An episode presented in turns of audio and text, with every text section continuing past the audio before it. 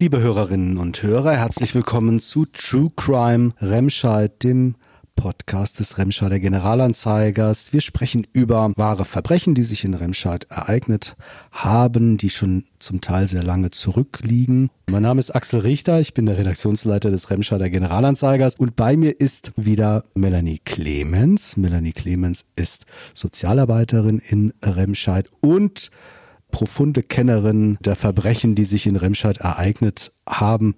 Sie hat Tatortführungen angeboten seinerzeit und hat viel recherchiert dafür in Archiven der Stadt, um etwas zu den Tatorten und zu den Verbrechen sagen zu können. Herzlich willkommen, liebe Frau Clemens. Ja, danke schön. Heute sprechen wir über Sigrid und Joachim. Wir sind im Jahr 1967 und es geht um eine ja, man würde heute sagen, klassische Beziehungstat. Die ist heute gar nicht mehr so besonders, damals aber schon. Man kann, glaube ich, mit Fug und Recht sagen, die Menschen waren damals wirklich elektrisiert, haben sich gefragt, wie kann sowas in unserer Nachbarschaft passieren? Frau Clemens, was war das für eine Zeit und warum haben die Menschen so reagiert? Ja, und dann auch noch am Hasten. Also, ne, man muss sich vorstellen, dass Remscheid damals ja noch irgendwie so ein bisschen mehr in, in Köln, würde man sagen, in Fädel aufgeteilt war, als das heute so ist. Heute wachsen wir ja doch langsam, aber beständig auch zusammen zu Remscheid. Aber ähm, damals war das natürlich äh, am Hasten noch ein kleines idyllisches Nestchen und da ist nun äh, wirklich auch was Spektakuläres passiert. Und ähm, ja, das hat, glaube ich, die Leute alle vom Stuhl gehauen und zu allerlei Spekulationen auch angetrieben. Ich habe mal geschaut, im gleichen Jahr geht Eduard Zimmermann mit XY ungelöst auf Sendung. Also das heißt, die Menschen kannten Mord und Totschlag vielleicht aus dieser Sendung, die man sich dann leicht gruselnd im Schwarz-Weiß-Fernsehen angeschaut hat. Und jetzt passiert so etwas eben vor der eigenen Haustür. Und wir gehen mal einfach mitten rein in den Fall. Es geht um Sigrid und Joachim. Ein ungleiches Paar, und ja, es hatte ja auch so ein bisschen was Anrüchiges. Erzählen Sie doch mal. Weil dieser Fall, von dem wir heute berichten, über Sigrid und Joachim, spielt auch noch in der Kneipenszene. Ich glaube, das ist immer so ein bisschen ähm, schon spektakulärer, so diese Kneipenszene damals war, glaube ich, auch von nicht allen unbedingt gerne gesehen. Also ich glaube, es gab schon Menschen, die auch so, so unsere Eckkneipen so ein bisschen anrüchig fanden. Und ähm, ja, Sigrid war tatsächlich bewirtschaftete eine Kneipe am Hasten und Joachim war ihr Verlobter. Also eine Frau, sie war die Chefin in der Kneipe. Ja? Genau, auch mhm. das ist ja schon ähm, äußerst bemerkenswert und hat bestimmt auch für viel Gesprächsstoff am Hasten gesorgt. Und dann lebt sie mit einem deutlich jüngeren Mann zusammen. Joachim war 30, Sigrid war 37. Das soll alles nicht gut gehen, aber da kommen wir gleich drauf. Wie sind Sie eigentlich auf diesen Fall aufmerksam geworden? Ja, zu diesem Fall gibt es am Remscheider Generalanzeiger aus der Ausgabe von 1967 ein ähm, sehr aussagestarkes Foto, was ich entdeckt habe. Vielleicht erinnern sich einige Zuhörer noch daran, dass ähm, unser damaliger Typiter ja noch am Friedrich-Ebert-Platz war und da diese Glaskästen hingen. Die haben die Leute ja total gerne genutzt, um da immer die tagesaktuelle Ausgabe des RGAs einzusehen, während sie auf den Bus warteten. Das war normal, dass da vereinzelte Menschen standen. Aber in der Zeitungsausgabe von 1967 habe ich ein Foto entdeckt, wo ganze Menschen Trauben um diese Glaskästen rumrum standen. Ja, und dann konnte man auch äh, schemenhaft noch erkennen, dass es sich um Mord handelte und äh, da musste ich natürlich weiter recherchieren. Die Berichterstattung war schon skurril. Man wundert sich manchmal, was die Kollegen von damals so gemacht haben. Also da wurden nach dieser Beziehungstat, auf die wir gleich kommen, wurden wahre Umfragen gemacht auf der Straße, wurden Menschen äh, zu ihrem Sicherheitsgefühl bef befragt und was sie denn wissen über diese Frau in der Kneipe und ähnliche Dinge. Und man trifft auf so Aussagen wie, aber sie war doch ganz anständig. Ich gehe ja nicht oft in die Kneipe, aber sie hat mich immer anständig behandelt. Ja, du lieber Himmel, warum auch nicht, würde man heute sagen. Aber es war eben eine andere Zeit. Lassen Sie uns mal zu den beiden kommen. Was wissen Sie über Joachim und Sigrid? Ja, die beiden waren ähm, im Kneipenmilieu durchaus bekannt. Ähm, Verlobte waren sie auch. Also man geht davon aus, dass auch noch eine Hochzeit hätte passieren können. Allerdings war das Paar auch äh, durchaus dadurch bekannt, dass es da häufig zu Eifersuchtsszenen kam. Also ich glaube, Joachim war ähm, wirklich sehr, sehr eifersüchtig. Das ist auch von mehreren ähm, Nachbarn bestätigt worden, dass es immer wieder zu äh, unschönen Szenen kam, während Sigrid, glaube ich, eher so eine Frohnatur war sehr gesellig, ähm, sehr aufgeschlossen. Musste man vielleicht auch damals, wenn man eine Kneipe betreiben wollte, gehörte das halt dazu. Aber das war natürlich dann auch noch ein Stachel für Joachim, der eh schon mit Eifersucht zu kämpfen hatte. Und Joachim hatte eine Vorgeschichte. Joachim war in der Fremdenlegion. Joachim hatte auch schon gesessen und äh, hatte nun aber so, wie es äh, schien und das Bild entwarf man ja auch nach außen. Man hatte sich nun gefunden und Joachim war ein braver Arbeiter, der zur Arbeit ging und sein Geld bei Sigrid ablieferte, bis auf ein kleines Taschengeld. Und ja, sie sagten es, äh, Sigrid war dann aber eher mal gerne unterwegs, statt nur mit dem Joachim zu Hause. Genau, beide wohnten ja auch direkt hinter der Kneipe sozusagen. Ähm, der Zugang der Wohnung war im, im Hinterhof und ähm, Stella hieß die, wir haben noch gar nicht den Namen genannt. Genau, die, die Kneipe, Kneipe Stella, Stella, in der mhm. Edelhofstraße. Genau, ja. gibt's heute nicht mehr. Nein. Nein. Wir haben, wir haben nachgeschaut, was da heute drin, sind, drin ist, verraten wir aber nicht.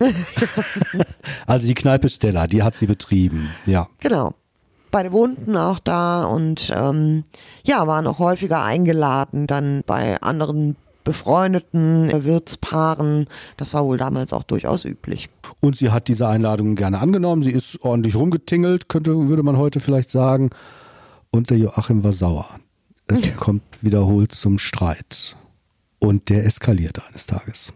Genau, die Geschichte war nämlich die, dass es besonders merkwürdige Geschehnisse um die Wirtschaft Stella zu beobachten waren.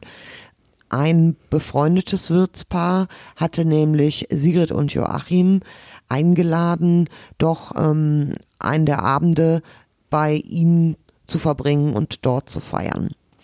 Aber zum verabredeten Zeitpunkt erschien weder Sigrid noch Joachim. Das Wirtspaar war verärgert, aber hat sich da auch nicht weiter irgendwas bei gedacht. Was schon komisch war, war, dass die Wirtschaft Stella allerdings in den nächsten Tagen auch geschlossen blieb. Einzig im Fenster konnte man ein kleines Schild erkennen, wo sehr stümperhaft handschriftlich drauf stand, wegen Krankheit geschlossen. Die Leute ruckelten an der Türe, lasen das Schild und gingen dann eben unverrichtete Dinge weiter. Die ließen sich durch so ein Schild vielleicht noch abhalten. Nicht aber der Bierlieferant. Hm. Der hatte ein großes Interesse daran, seine Ware nun an die Frau zu bringen. Auch er stieß natürlich auf die verschlossene Türe, wegen Krankheit geschlossen, wusste aber sehr wohl, dass Sigrid und Joachim hinterm Haus den Eingang zur Wohnung hatten. Ging eben auch rum, guckte, ob er dort sein Glück versuchen konnte an der Türe, schaute durchs Fenster und das, was er da zu sehen bekam, das, glaube ich, jagte ihm erstmal eine Gänsehaut über den Rücken. Denn das, das komplette Fenster war voll mit Fliegen. Okay, da konnte man schon ahnen, was äh, sich dahinter befand. Was war denn eigentlich geschehen? Was hat Joachim getan? Ja, die Wohnung wurde geöffnet. Ähm, tatsächlich wurde Sigrid Kölsche erwürgt neben ihrem Bett vorgefunden und von Joachim keine Spur. Man konnte aber rekonstruieren, dass Joachim scheinbar auf der Flucht, davon musste man ausgehen, ähm, zunächst versucht hat, mit der Geldkarte von Sigrid Geld abzuheben. Ihm das misslang. Er dann selber von seiner Krankenkasse, er hatte ein Beinleiden, humpelte, bekam von der Krankenkasse Geld. Das hat er auch tatsächlich bekommen war dann auch in Köln unterwegs, war dann auch eine Nacht mal in einer Psychiatrie, hatte sich, glaube ich, selber eingewiesen und seitdem verschwunden. Klar aber war, Sigrid Kölsche war nun jetzt, Sigrid war schon mehrere Tage ähm, tot und lag eben verstorben in der Wohnung. Er muss auch zwischendurch in die Wohnung zurückgekommen sein und hat wohl auch noch eine Nacht neben der Leiche verbracht. Hm, das geht mehrere Tage so, bis dann eben dieser Bierlieferant kommt und die Leiche gefunden wird, dann äh, weggebracht wird. Ja, den Täter zieht es irgendwann, so heißt es ja so schön, den Mörder zieht es zum Tatort zurück. So war es dann auch hier in diesem Fall. Er taucht wieder in der Edelhofstraße auf und diesmal wird er aber beobachtet. Genau, also mittlerweile hat sich natürlich diese Bluttat überall rumgesprochen. Am Hasten gab es ja kein anderes Gesprächsthema mehr. Und damals war halt am Hasten zur Unterstärk Verstärkung der Polizei noch ein sogenannter Wachtmann unterwegs. Also jemand, der halt eben so im Bezirk ähm, nach dem Rechten sah, die Straßen mal ablief, in der Dämmerung für Sicherheit sorgte. Und der sah am Eingang der Edelhoffstraße vor sich einen Mann, der so auffallend das Bein nachzog. Und von hinten hätte er schwören können, diese Statur kommt ihm total bekannt vor. Er hatte natürlich Fahndungsfotos von Joachim gesehen und konnte jetzt die Gestalt, die vor ihm lief, durchaus als Joachim identifizieren. Ja, und danach alarmierte er natürlich die Polizei. Aber offensichtlich nicht nur. Nee, sondern offenbar auch den, den RGA, denn der damalige Fotograf, ja, der schießt Bilder direkt vor der Tür dieses, äh, dieses Hauses, dieses Wohnhauses. Und sie haben uns das mitgebracht und das Bild hat schon was, ja, schon was Ikonenhaftes, würde ich fast sagen. Also da, man, man sieht den unmittelbaren Zugriff. Da sind Polizisten links und rechts und die haben den Joachim untergehakt und der eine Beamte hat noch seine, seine Polizeipistole in der Hand. Also sowas sieht man heute eigentlich kaum noch. Der Kollege muss sehr gut informiert gewesen sein. Ja, damals. irgendwie blitzschnell vor Ort, ne? Auf jeden Fall. Es gab noch eine ganz skurrile Situation. Der Joachim kommt raus, der sieht dieses ganze Polizeiwesen da um sein, die Blaulichter um sein Haus herum. Der tritt vor die Tür und sagt, was ist denn hier los? Und äh, der RGA-Kollege von damals sagt, das müssen Sie schon die Beamten hinter sich fragen. Und äh, dann folgt eben unmittelbar dieser, dieser Zugriff. Und vor allen Dingen auf diesem Foto, finde ich, sehen alle beteiligten Polizisten zehnmal erschrockener aus als der eigentlich gesuchte Joachim, der immer noch relativ gelassen und tiefenentspannt, ja, zu sein scheint. Ne? Ja, der wirkt sehr cool wie hat er sich eigentlich anschließend verhalten? Ist Ihnen da was bekannt? Ich glaube, er hat erst geleugnet, also wie das irgendwie ja. so der Klassiker, ne? Ja. Erst geleugnet und als er gemerkt hat, okay, es gibt zu viele Beweise, hat er die Tat auch gestanden. Er hat dann gestanden, halt die Sigrid ja im, im Streit erwürgt zu haben. Das ist übrigens ein ganz typische, äh, also es gehört einiges dazu, jemanden zu erwürgen und das ist dann in der Regel eine Beziehungstat, weil so viel Wut, Hass und Energie einer anderen Person gegenüber bringt man eigentlich nur auf, wenn man sie sehr gut kennt. Ja. Und es passiert auch, glaube ich, nie aus Versehen, weil es dauert einfach eine lange Zeit, ja. bis jemand mhm. durch Erwürgen wirklich erstickt. Also das mhm. ist, ja. Ja. Sie haben damals, vielleicht nochmal zurück zum, zum Anfang, Sie haben damals auf Ihren Tatortführungen diesen Fall immer im RGA Pressehaus erzählt, eben wegen dieser Gla Glaskästen, die Sie ja. gerade beschrieben haben. Ne? Da konnte man dann auch diese ganz wunderbaren Umfragen äh, lesen, wo dann ja letztlich die Menschen ihre, ihre Betroffenheit ausdrücken und sich wirklich ja diese Frage stellen, wie kann denn so etwas bei uns passieren? Ja, ich glaube, so etwas kann im kleinsten Dorf passieren und eben damals in Hasten. Ein Zitat finde ich halt total ähm, gut.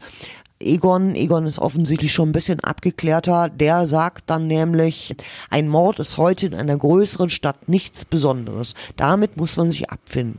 Auch in Remscheid. Also, ne, der war schon etwas weltmännischer unterwegs ja, und wusste, ja. wie es läuft. Ja.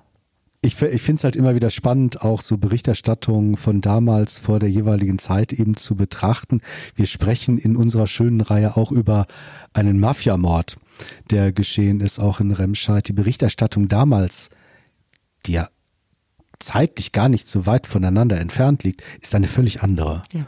Man berichtet über diesen Mafiamord. Es geht darum, Sie werden es als Zuhörer hier nochmal auch hören können. Es geht um den Fund eines Toten in der, in der Ennepetalsperre, eines äh, Mordopfers, der wiederum in einer Pizzeria in Remscheid erschlagen worden ist. Sie finden über diese, diesen Leichenfund damals, eine ganz spektakuläre Angelegenheit aus heutiger Sicht, einen Zweispalter, also einen 40 Zeilen Text in der Zeitung.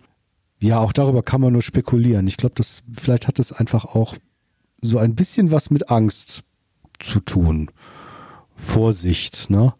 Wer weiß, was einem passieren kann, während man dann über eine solche Beziehungstat dann äh, in epischer Breite mit spektakulären Überschriften wie die Eifersucht stand ihm auf der Stirn ja. geschrieben. Also es ist schon cool und es hat es mir als Stadtführerin leichter gemacht, solche Morde dann zu finden. Ne? Wenn die schon so tituliert ja. sind, dann muss da was hinterstecken.